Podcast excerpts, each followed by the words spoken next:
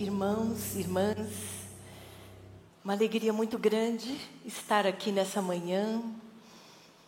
Trago um abraço muito especial do pastor Ed para cada um, para cada uma de vocês, agradecendo inúmeras expressões de carinho, de amor, toda a intercessão, todas as orações e dizer a vocês que ele está melhorando. está começando a melhorar. Os médicos estão bastante animados, toda a equipe que está acompanhando nesse problema que ele apresentou da hérnia de disco na coluna. Mas graças a Deus, a melhora está chegando. Muito obrigada, irmãos. Continue orando para que essa recuperação ela seja completa, essa restauração seja plena. Quero convidar você a abrir sua Bíblia no livro de Lucas, capítulo 24, a partir do verso 13.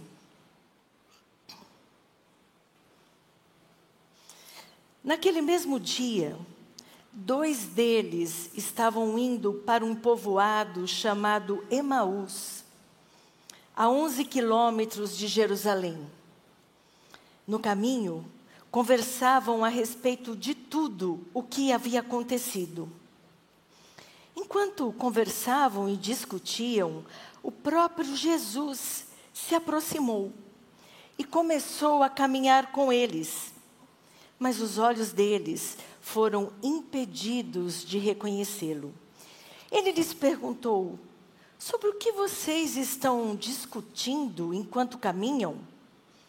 E eles pararam, com os rostos entristecidos. Um deles, chamado Cleopas, perguntou-lhe: Você é o único visitante em Jerusalém que não sabe das coisas que ali aconteceram nestes dias? Que coisas? perguntou ele. O que aconteceu com Jesus de Nazaré? responderam eles. Ele era um profeta, poderoso em palavras e em obras diante de Deus e de todo o povo. Os chefes dos sacerdotes e as nossas autoridades o entregaram para ser condenado à morte e o crucificaram. E nós esperávamos que era ele que ia trazer a redenção a Israel. E hoje é o terceiro dia desde que tudo isso aconteceu. Algumas das mulheres entre nós, entre nós deram um susto hoje. Nos deram um susto hoje. Foram de manhã bem cedo ao sepulcro e não acharam o corpo dele. Voltaram e nos contaram ter tido uma visão de anjos que disseram que ele está vivo alguns dos nossos companheiros foram ao sepulcro e encontraram tudo exatamente como as mulheres tinham dito, mas não o viram. E ele lhes disse: Como vocês custam a entender e como demoram a crer em tudo que os profetas falaram. Não devia o Cristo sofrer estas coisas para entrar na sua glória?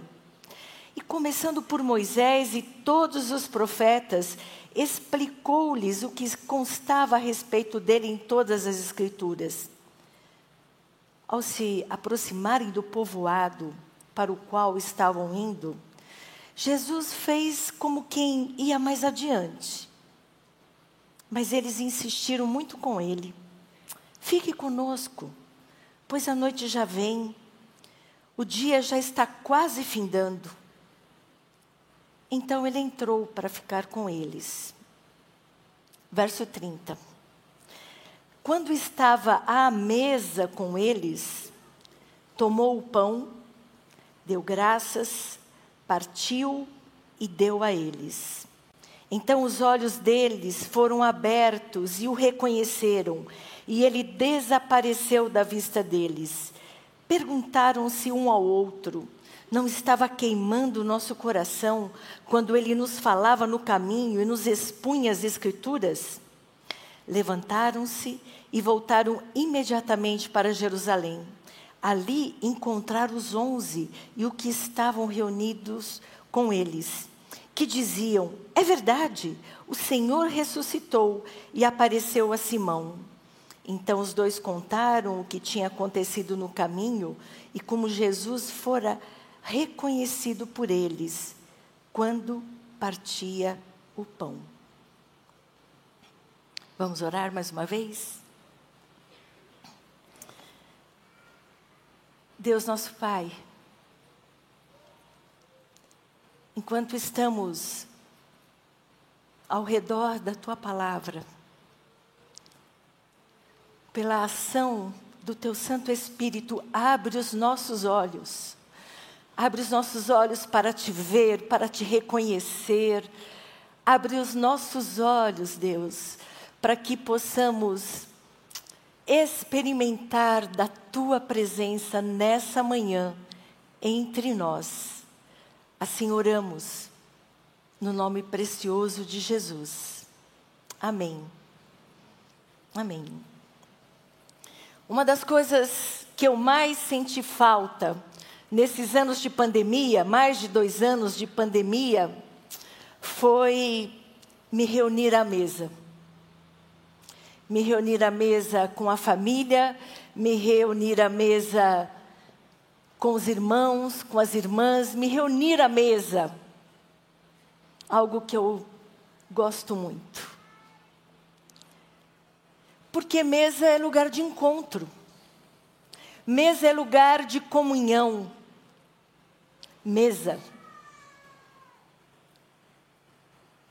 E é interessante porque na Bíblia, palavra mesa, ela vai aparecer algumas vezes. Uma das primeiras referências à palavra mesa, ela acontece nas orientações sobre o tabernáculo, dizendo: faça uma mesa de madeira, madeira de acácia. E as medidas 90 centímetros de comprimento, 40 centímetros de largura e 70 centímetros de altura. E coloque sobre a mesa o pão da preposição. E essa orientação perdurou com esse cuidado da mesa no tabernáculo, sempre lembrando que a mesa estava o pão da preposição. E nós podemos lembrar de vários textos. Salmo 23 diz assim: Preparas uma mesa perante mim, na presença dos meus inimigos, dos meus adversários. O salmista vai dizer, Salmo 128, seus filhos em volta da mesa são como broto de oliveira. E quando vamos para o Novo Testamento, há mais referências ainda sobre a mesa. E o livro de Lucas, o Evangelho de Lucas, relata inúmeras vezes Jesus à mesa. Jesus gostava da mesa, gostava de estar à mesa.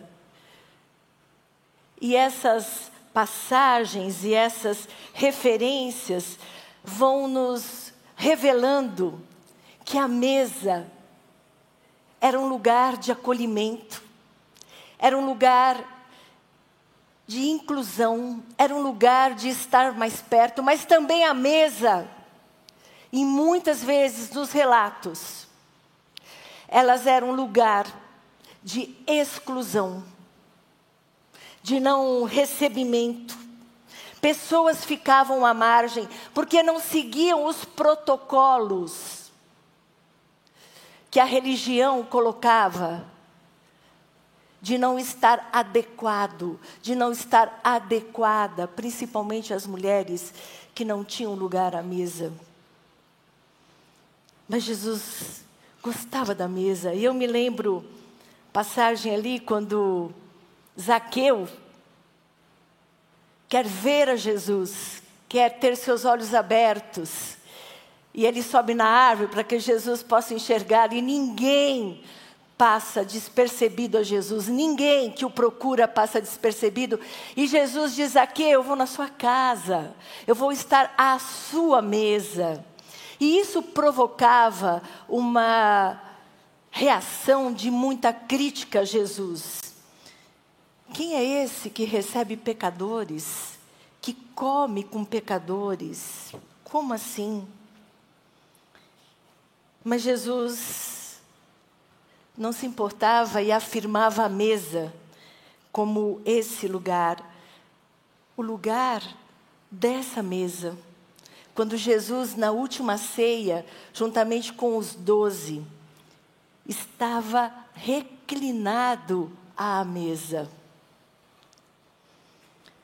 E Jesus nos faz um convite, sempre tão, tão gentil. Eis que estou à porta e bato. Se alguém abrir, eu vou entrar e vou cear, vou estar à mesa com ele, com ela e eles comigo. Apocalipse vai dizer: bem-aventurado os chamados para a mesa do Cordeiro. E nesses textos todos há um princípio que os atravessa. Lá, nos relatos, mas hoje ainda atravessa a presença de Jesus à mesa. Jesus está presente à mesa, às nossas mesas. Em uma casa, qual o lugar de encontro?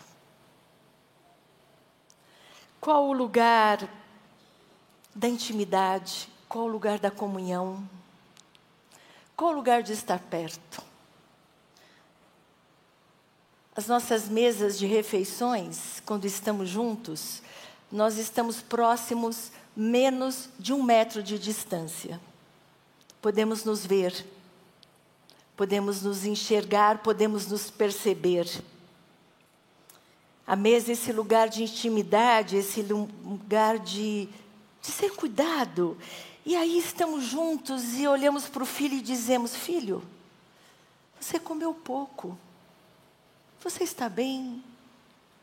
Filha, você está triste? Quando nós, de fato, olhamos em volta e começamos a perceber e reconhecer as expressões quando estamos à mesa. Por isso, mesa é lugar sagrado, meus irmãos, minhas irmãs. Mesa é lugar de comunhão, mesa é lugar de intimidade. A mesa da nossa casa é um altar, é lugar sagrado quando estamos juntos. Mas a mesa também pode ser lugar de distâncias, de tensões, de silêncios. Mesa também é lugar de ausências. Ausências de quem não está mais e ausências de quem a gente tirou o prato. Porque a gente faz isso. A gente tira o prato de pessoas que nós não queremos mais na nossa mesa. E quando eu lembro em mesa, eu não sei vocês, eu era muito pequena, mas eu lembro as famílias quando alguém estudava, né? O filho, o filho estudava à noite, ou trabalhava até tarde, antes do advento do micro-ondas, se fazia o prato, se embrulhava com pano de prato, se colocava no forninho do fogão, ou se colocava acima de uma panela com água para esquentar com banho-maria. E era tão especial ao chegar tarde, todos já estavam até dormindo, mas a mesa de alguma forma estava ali. Esse cuidado estava presente.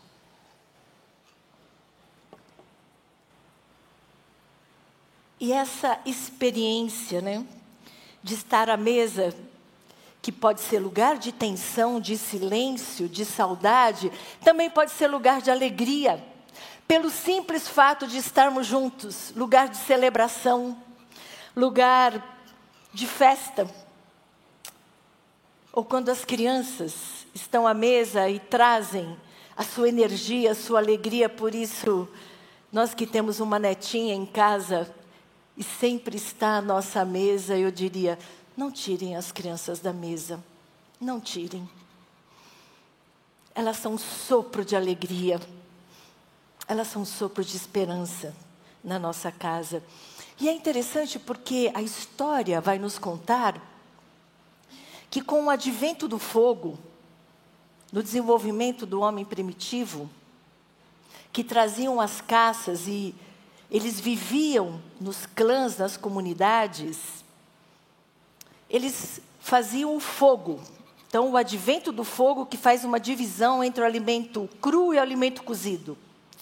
E eles, ali, ao redor do fogo, eles se reúnem, todos. E nesse sentido, esse fogo significava lareira.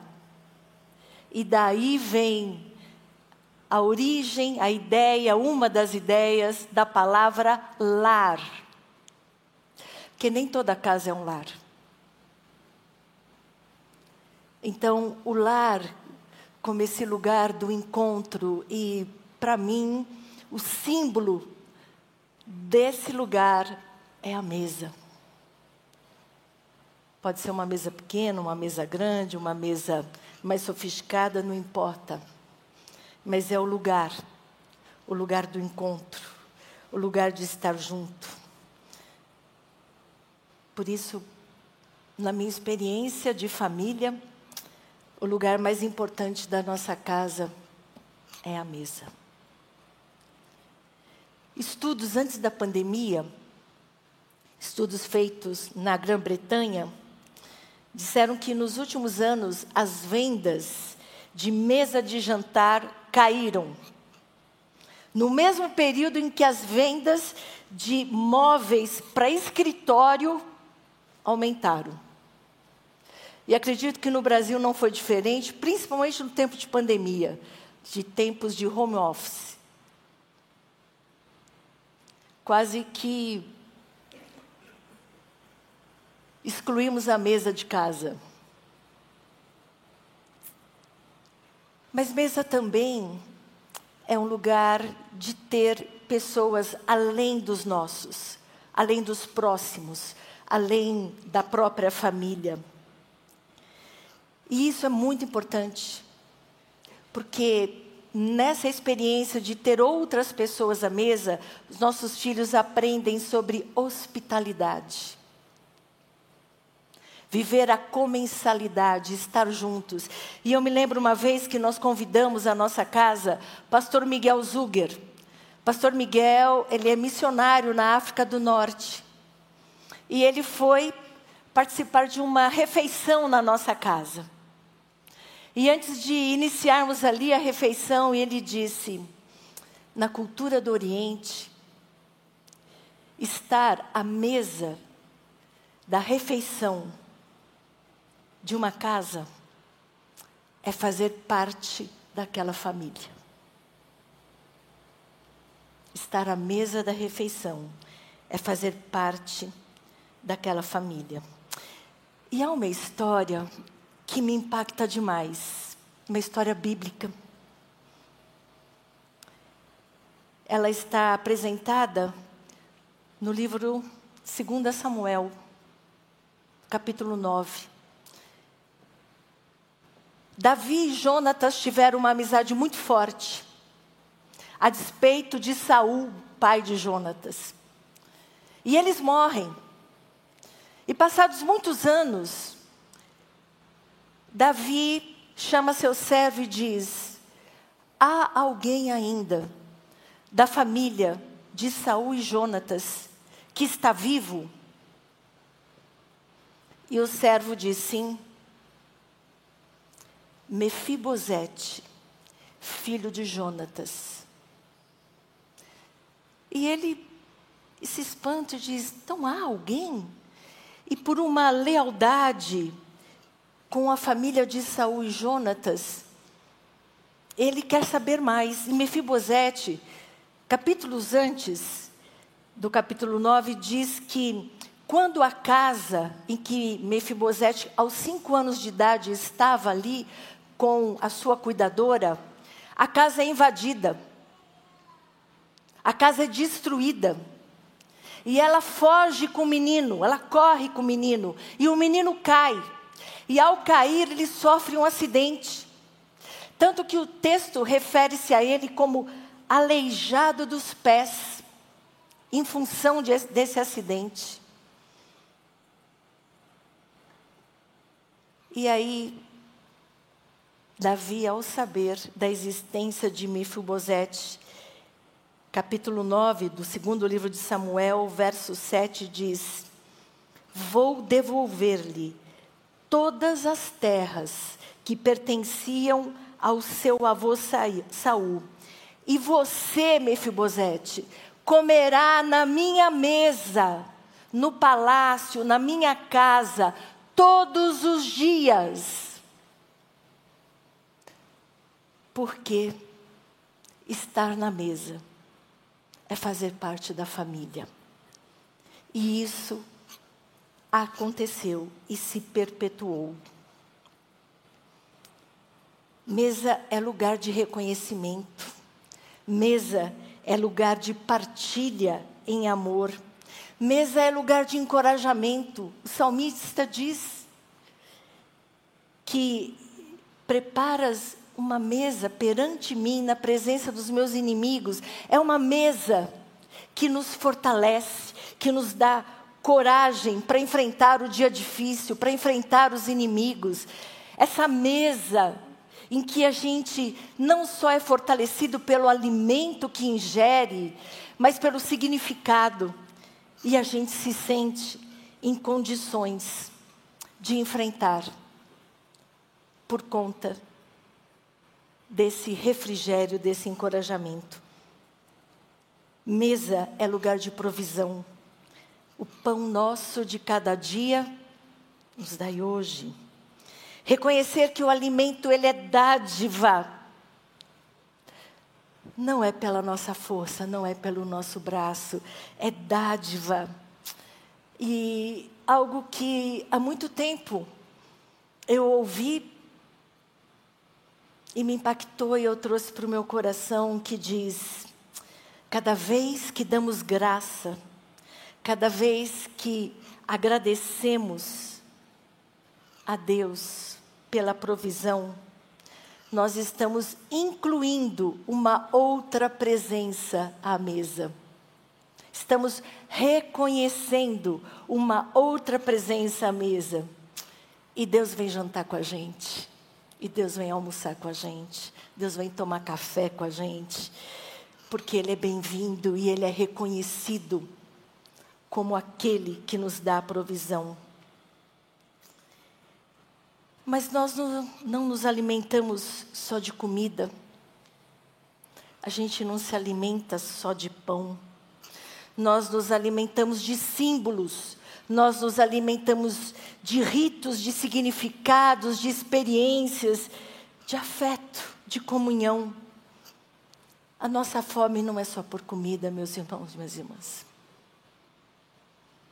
A nossa fome é da alma. Nós estamos famintos por conexão. Nos sentimos amados e cuidados.